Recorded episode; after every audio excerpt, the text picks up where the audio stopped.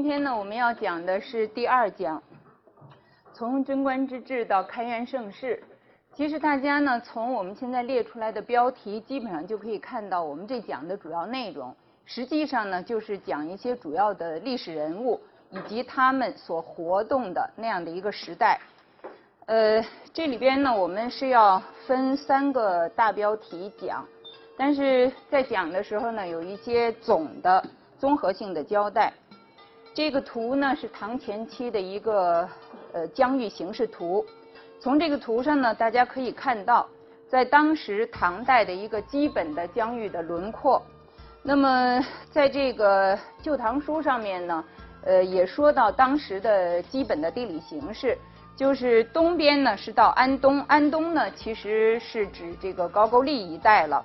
西面呢是到安西，安西都护府，我们知道曾经把它的这个都护府的核心地带呢，呃安排在交河，那就是现在的吐鲁番一带。那么后来呢，也曾经往西面再拓展过。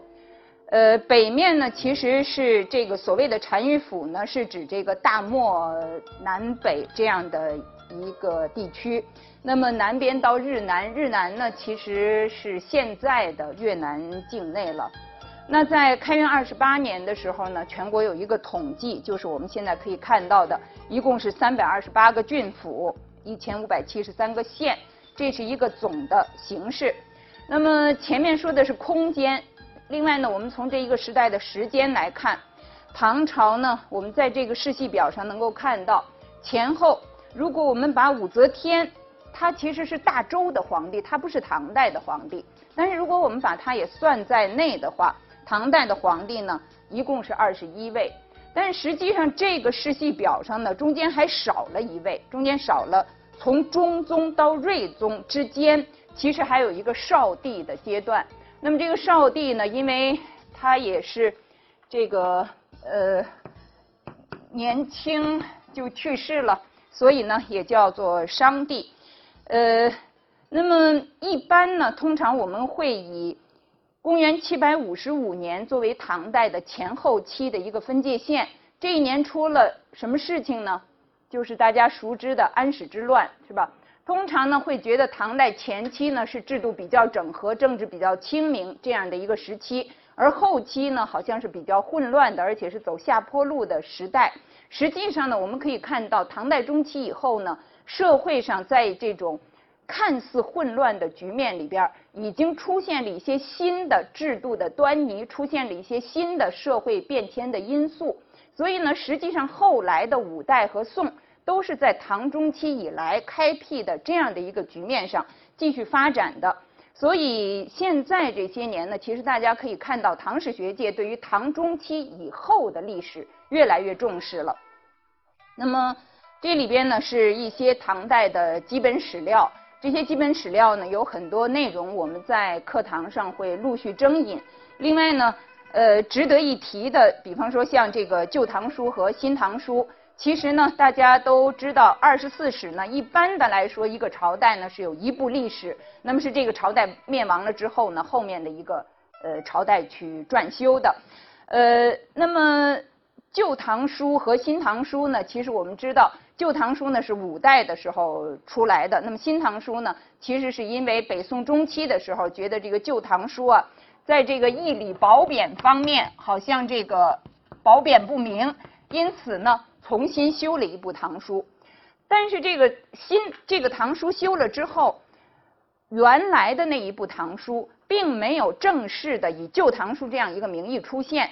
真正以《旧唐书》这个名义出现，是到了清代中后期的事情。原来呢，并没有这个名称。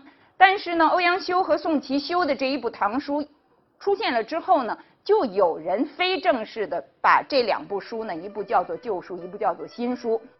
首先，我们来讲唐太宗和贞观之治。这里边呢，要涉及的是三个方面的问题了。呃，上一次呢，我们曾经说到隋末是一种群雄并起的局面。那么在这种局面之下，哪一支力量能够最终胜出？呃，这个取决于一些什么样的因素？这些呢，其实都是做历史研究的人呢比较关注的问题。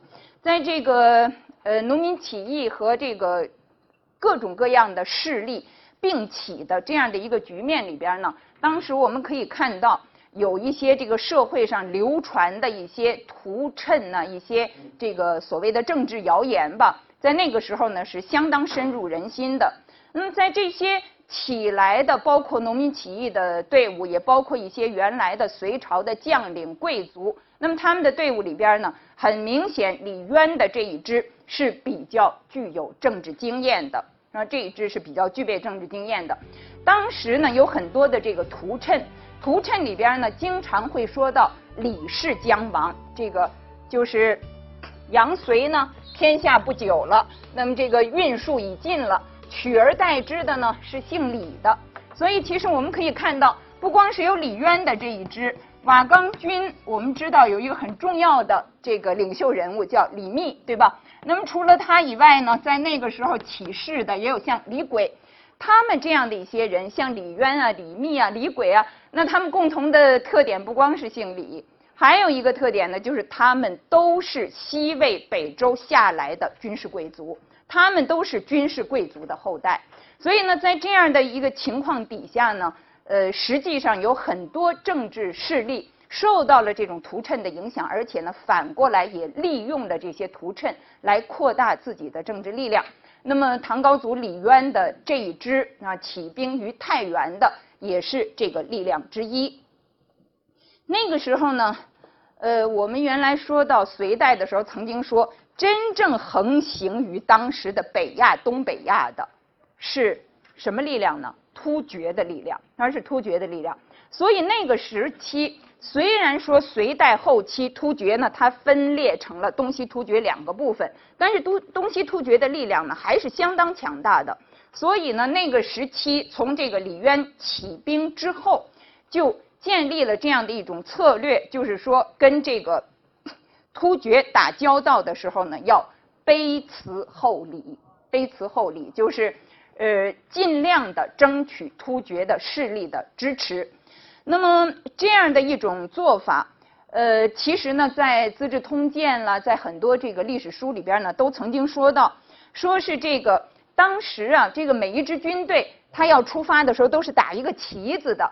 那么这个李渊的这一支军队，他们打什么样的旗子呢？按当时的说法，叫做改易旗帜，杂用绛白。绛呢，其实就是呃红色了，是吧？赤色，赤绛。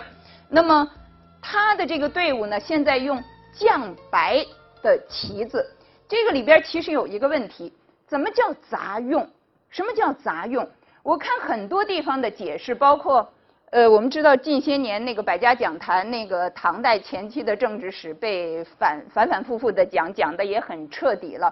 那么有一位其实也是我们北大的博士毕业的孟宪实老师，呃，他呢说这个绛杂用绛白，其实它和过去的很多解释是一样的，就是说一面旗子上不是纯白也不是纯赤，不是纯白也不是纯赤，那么就是杂有的，又有白又有赤，赤呢是。隋它因为是火德，我们知道这个中国古代有所谓的德运之说了。隋是火德，火德呢它是赏赤的，而突厥很多不光是突厥，很多少数民族都是赏白，都是赏白。怎么叫赏白？就是以白为高贵，以白色为高贵。那么现在它的这个旗子是杂用赤白，或者说杂用绛白，那怎么个杂用法？要是我。自己的理解，其实我只是一种推测而已了。我自己的理解是说，你如果这个一面旗子上你是一半红一半白，那其实双方都会觉得你不是自己人，对不对？你打到那个赤的地方去，那赤的地方觉得这还杂着白呢；你打到那白的地方去，白的地方可能也不收纳你，对不对？那么杂用降白应该是怎么个杂用法？应该是看见。隋朝的军队就打出红的来，看见那个突厥的就打白的，这个应该是比较合理的杂用降白。那么，在这个呃吕思勉先生的《读史札记》里边，吕思勉先生我们知道他这个严耕望先生说他是中国的前辈的主要的四位史学家之一了，包括他钱穆先生和陈寅恪先生、陈垣先生。实际上，吕思勉先生的早年是钱穆先生读中学的时候的。历史和地理的老师。那么他不光是有《白话本国史》这一本书影响比较大，另外呢，在他的《读史札记》里边，我们现在可以看到他曾经讲到唐高祖称臣于突厥这样的一个事件。那么他呢，当时就是说，这个称臣，唐代前期的帝王称臣于突厥，实际上我们在唐代留下来的史料里边看到的记载是很含混的，是相当含混的。这样的一种含混记载呢，其实是因为。呃，后来不觉得这是一个很光彩的事情，但是呢，这个吕思勉先生说，在当初他们做一种政策选择的时候，因为像唐史的先世，他本来就是鲜卑六镇，对吧？那么鲜卑人和突厥人他们之间，并不觉得他如果称臣于突厥，或者他卑辞厚礼于突厥，有什么不光彩。所以呢，在那个时候，作为一种政策选择，实际上呢是很自然的一件事。那这个李渊的这一支力量，后来当然也是历尽了很多的波折吧。最后呢，还是最终胜出了。胜出了之后，我们可以看到当时的一个基本的政治的格局。上一次呢，我们曾经说，像我们要观察一个朝代刚刚出现的那样的一个时期，我们观察它的政治格局，基本上是要从两个方面来看。从哪两个方面来看呢？一方面是人事，对吗？另一方面是制度，对吧？呃，我们可以看到这一个时期，原则上来说，很多这个唐史学家也说，李渊这个时期呢，仍然是一个注重门阀的时期，是一个注重门阀的时期。但是这一个时期的门阀，我们应该讲和魏晋南北朝时期的门阀已经有了很大的不同。我们在这个历史上经常有很多的这个词汇是有高度的延续性的，就是很多朝代都会在说当时的这个李渊时期的所谓的赏门阀，其实呢，一个是注重冠冕，冠冕就是戴帽子的那些戴官帽的人，那么都是当朝的权贵了。另外呢，就是注重这样的一些贵气，那么这些贵气呢，其实基本上是原来关陇军事集团。下来的那样的一些有影响的政治人物，但是在李渊执政的时候，就是在李渊做皇帝的时候，其实呢，我们应该看到他当时的重用的人物，并不限于关陇军事集团啊，不限于关陇军事集团。那个时候呢，他在他手下，比方说做过宰相的，或者说做过这个最重要的这样的一些官员的，包括那个是。当时西魏以来的一些军事贵族，像裴寂、窦威这样的人，也包括这个山东豪杰集团。其实这个山东豪杰集团呢，有一些是在平定隋末农民起义的过程中被他整编、收编、归附到他这里来的。那么是一些胡汉混合的，包括这样的一些农民武装集团。那么在这里呢，我们可以看到这个像徐世基这样的一个人，这个。徐世基呢，他因为投靠了这个唐代的呃统治集团，那么后来呢被赐姓为李，呃，这样呢就是李世基。李世基呢，他又后来在李世民呃统治期间呢，因为避李世民的讳，所以呢又变成李基。呃，他自己呢，当然有一个字号叫茂公，他是名字是世基了，字是茂公，所以呢又叫做徐茂公。现在我们去看那个昭陵的陪葬陵，它那个大墓碑上面写的其实就是徐茂公，叫徐茂公。所以这四个名字换来换去，不管是哪一个都是他。这个他们的这个农民武装集团，其实呢，我们要注意到，它跟以前的农民起义有一个很大的不同，就是它是一个胡汉混合的集团。那另外呢，他这个集团里边也有像山东士族这个封德仪这样的一些人。上次我们也说了，山东其实基本上是北齐那样的一个地区。还有呢，像江南的贵族，比方说这个萧雨这个人，我们知道他是萧梁的后裔。萧梁是宋齐梁陈，梁的皇室是姓萧的，对吧？他本身呢是梁的皇室，但是他呢后来投奔到了隋。他自己的姐姐是隋炀帝的萧皇后，他自己本身是上次我们说的那个独孤氏独孤家的女婿，所以呢，他们这些人呢，其实这个关系呢，都是很很错综的，啊？错综复杂的。但是不管怎么样，我们可以看到萧雨、陈叔达这样的一些人，他们都是南朝的皇室，那是南朝的皇室。在李渊的时候呢，前前后后用了十几位宰相，但是在职的时间比较长的有四位，就是关陇集团里的裴寂、山东士族的冯德仪和江南贵族里边的萧雨和陈叔达。所以我们也可以看到，他的执政班子基本上。还是一个囊括比较宽的一个班子，并不是完全局限在关陇军事贵族的范围里边的。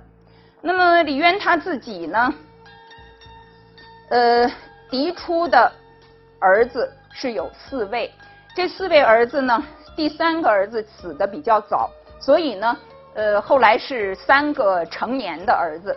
这三个成年的儿子，我们知道，这个长子建成和第四个儿子元吉是一派。那么李世民呢，第二个儿子李世民是另外的一派。那么双方之间呢，其实是有一些水火不相容的这样的一些矛盾和斗争的。那么这个矛盾和斗争发展到了极点，就出现了玄武门事变。玄武门事变。这个事情其实是陈寅恪先生首先进行过这个研究，就是这个玄武门之变。那么在这件事情里边呢，呃，陈先生一个比较有力的材料的证据呢，实际上是我们可以看到是从敦煌文书里边，呃，找到了一份长河的墓碑，因为在这个玄武门之变呢，在当时是一个很大的事件。但是太宗做了皇帝以后呢，其实不希望人过分的渲染他们这种兄弟之间的相互残杀，所以呢，这个事情的背后的操作有很多我们不能看得非常清楚。但是呢，这个长河墓碑里边特别说到长河这个人，你看这个人是干什么的呢？他是一个总北门之计的人。什么叫总北门之计呢？长安城。宫城在它的北部，在它的北部，而宫城的北门，我们看到这个红的，这个就是玄武门，这个就是玄武门。那么这个，我们知道这个帝王的这个宫廷啊，其实它按照它的功能都是分成不同的部分的。南边的部分呢，会有一些重要的朝会，啊，像现在我们要是去故宫前边的那个三大殿，那些地方那就是南边的部分。而皇帝的生活区在什么地方呢？其实是在北边啊，其实是在北边。所以呢，如果你想要接触到皇帝，接触到皇帝，从南门进去是相对比较迂回的，是比较迂回的。因此呢，一些重要的，比方说我们说一些重大的宫廷事变，多半都是通过北门，都是通过北门。那么这个长河呢，他是一个。总北门之计的人物，而且呢，正好是武德九年六月四号玄武门事变发生的当天，他是在北门值班，他是在北门值班。那么这一段话里边呢，其实他是说了这个长河追随这个事变阴谋的一种这个幕后操作的一种方式吧。比方说，如何去收买了什么样的人呢？如何参谋霸略了？就是背后有一些商议了。然后到了那一天呢，他们怎么在那个地方值守着？那怎么在那地方值守着？这些信息呢，虽然不见于正史，因为正史不觉得光彩，但是呢，它见于长河的墓碑，因为长河这一辈子可能就干了这么一件重要的事儿，所以呢，这个事情对他来说呢，就是很值得炫耀的。那么，我们呢，其实可以看到，在这个正史里边呢，在《旧唐书》里边有一个李建成的传。李建成传里面呢，就说到了当时的一个情形。当然，在这个事前呢，是因为李世民到李渊那儿去告他的这个哥哥。那么李渊呢，说明天都到宫里边来说清楚。第二天呢，这兄弟三个人就都准备到李渊这儿来讲清楚。可是我们从这一段记载里边来看，这一天太宗呢带着他左右的九个人到玄武门来了，然后接着呢，这个建成和元吉也来了。发现了事变，马上这个建成元吉就回头要走，让回头要走，因为东宫嘛紧挨着这个皇帝的这个宫廷，紧挨着玄武门了。下边太宗这时候当然还不是太宗，这个李世民接着就在后面喊元吉呢在马上张弓，张的怎么样？再三的拉也拉不开，射不出去，这说明什么？没有很充分的思想准备。你看人家李世民，太宗乃射之，箭成应旋而毙。所以这个事情是谁主动发起的？谁在这个里边有充分的准备？可以看得非常清楚啊，可以看得非常清楚。那么这个事件呢，当然迫使李渊接受了这样的一个结果，也迫使他呢。呃，把这个李世民立成皇太子，很快呢，他自己也就宣布退位。但是这个事情的前前后后呢，呃，经过很多史学家研究了之后，实际上我们看到还是有值得质疑之处的。这个像陕西师大的黄永年先生，他在这个三至九世纪的政治史里边就说到这样的问题，他就说长河如果真的有这么重要的作用的话。看不到李世民做了皇帝以后对他有什么褒奖，当时提拔的那些功臣里边也没有他，而且在这个事件最进行的最激烈的时候，也看不出来他干了什么啊，也看不出来他干了什么。到了这个若干年以后呢，长河其实还是一个中郎将，还是在这个就是坚守北门，跟这个坚守北门的官员等于是同样级别吧。那么如果他真有这么大的功劳，怎么没有受到什么褒奖呢？所以这个里边呢，其实还是有问题，有可能呢是有意的，就是这个墓碑嘛，夸大了长河在当时的作用。但不管怎么样，我们可以看到，这个陈先生呢曾经说，唐代的长安呢，这个宫城是在整个城市的北边，而玄武门呢，我们刚才说了，又是在这个宫城的北门，所以呢，他说，当时唐代前前后后的几次。政变啊，几次政治事变都是发生在玄武门的。那么确实是这样，都是发生在玄武门的。这个呃，陈缺先生呢也说到了前前后后呢一共有四次，但是这四次里边有我们值得注意的是，武则天被推翻下台，就是唐中宗当时复辟，武则天下台，中宗的那个力量呢也是进了玄武门，但是那是什么地方的玄武门？洛阳的玄武门，那是洛阳的玄武门，玄武门都是玄武门，但是不是一个玄武门。